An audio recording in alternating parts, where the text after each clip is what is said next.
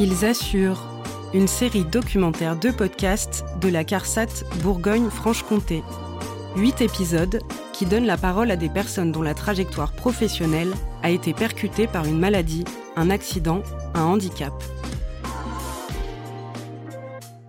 Ils assurent, premier épisode, à la rencontre de Cyril Testard, carleur aux multiples hernies discales, qui a su rebondir avec l'aide de son employeur et d'un réseau de professionnels du maintien dans l'emploi. Tous témoignent de la possibilité d'adapter son emploi à ses problèmes de santé. Testard Cyril, 43 ans, euh, en concubinage, deux enfants. Occupé le poste de carleur. J'étais attaché à mon métier, enfin j'aimais ça, donc euh, de 16 ans jusqu'à 40 ans. Donc en, fait j'avais toujours fait que ça.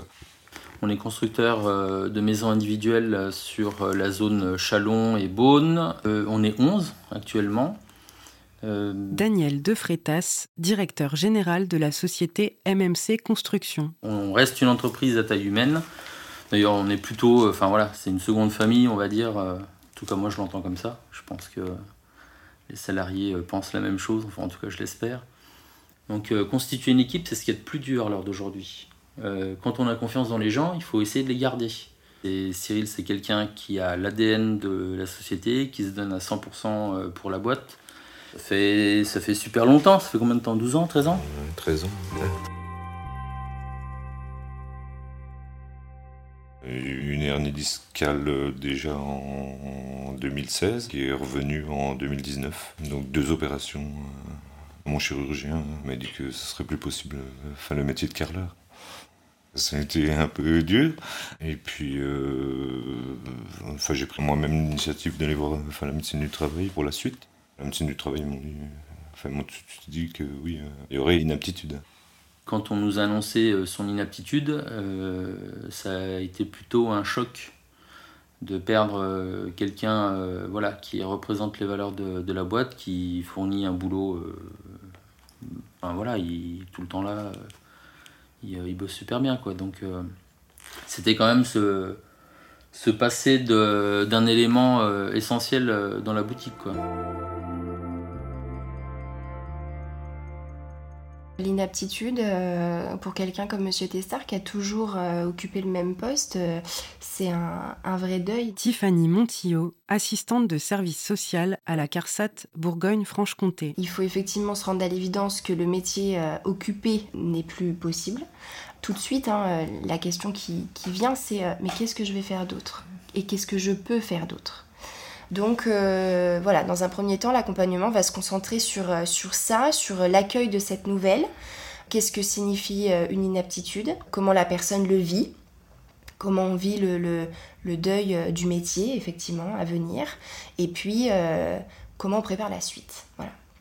Donc, on est passé aussi, évidemment, par cette fameuse demande de reconnaissance de la qualité de travailleur handicapé pour euh, permettre à M. Testard de potentiellement pouvoir ouvrir d'autres portes, plus de portes euh, dans son parcours, avec quand même très rapidement, euh, ce qui était identifiable, c'était cette volonté tant pour le salarié que pour l'entreprise, de chercher des solutions de reclassement dans l'entreprise. Donc ça, c'est vrai que c'est quelque chose forcément qui nous met en alerte tout de suite au niveau du service social en se disant, tiens, ça c'est une piste forcément qui est à exploiter. Cap Emploi euh, intervient pour toutes les personnes qui sont reconnues en qualité de travailleurs handicapés ou qui sont en cours d'obtention de leur statut. Irène Pelat, responsable de service maintien dans l'emploi et transition professionnelle à Cap Emploi Saône-et-Loire. Et on intervient essentiellement euh, en ce qui concerne le service de maintien dans l'emploi pour éviter le licenciement pour inaptitude. Donc on va œuvrer euh, pour euh, la recherche de solutions ou l'aide à la mise en place de solutions et qui va permettre une adaptation de poste ou l'accès à un nouveau poste dans l'entreprise. Il y avait euh, cette particularité d'avoir besoin de coordinateurs SPS intégrés dans notre structure. Coordinateur SPS, sécurité et protection de la santé. Bon, je, moi je voulais passer cette formation mais c'était plus euh, sur euh, l'aspect euh, projet. Donc il me manquait quelqu'un ensuite pour faire la partie chantier. Donc c'est un petit peu l'occasion qui a fait que bah, je me suis dit, il a 12 ans de boîte, 13 ans de boîte. Euh. On se rencontre tous ensemble en entreprise et c'est là qu'une discussion commence.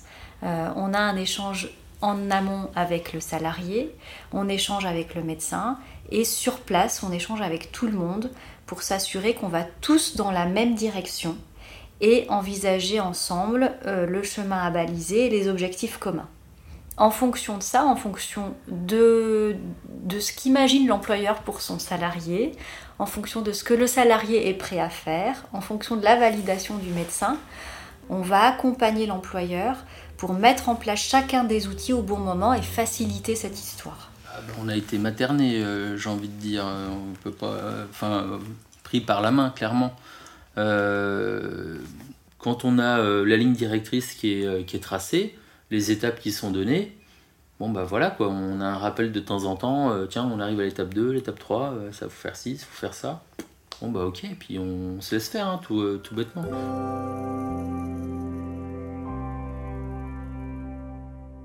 Pour la mise en place du CRPE, on était en relais de la sécurité sociale. CRPE, Convention de rééducation professionnelle en entreprise. Euh, pour euh, euh, mettre en place cette convention, expliquer le fonctionnement à l'entreprise.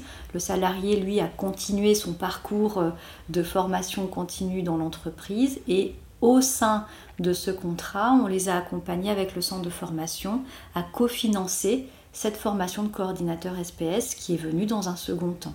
Donc là, il y a eu l'OPCO de l'entreprise qui a été sollicité, la GFIP et euh, une part complémentaire de l'employeur pour ce qui n'était pas pris en charge.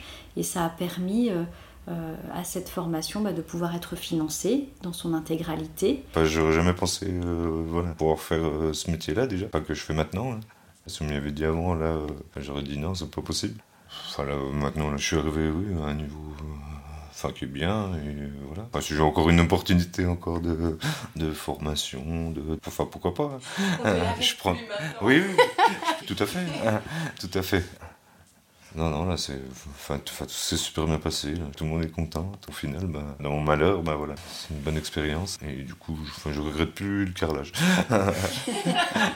Euh, autant j'étais focalisé mais là non. Je me suis fait une raison et voilà. Faut avancer Merci à Cyril Testard, Daniel Defretas, Irène Pella et Tiffany Montillot pour leur participation à cet épisode et leur énergie communicative. Si, comme Cyril Testard, vous êtes confronté à un problème de santé qui a des répercussions sur votre travail, contactez le service social de l'assurance maladie. 36 46, dites service social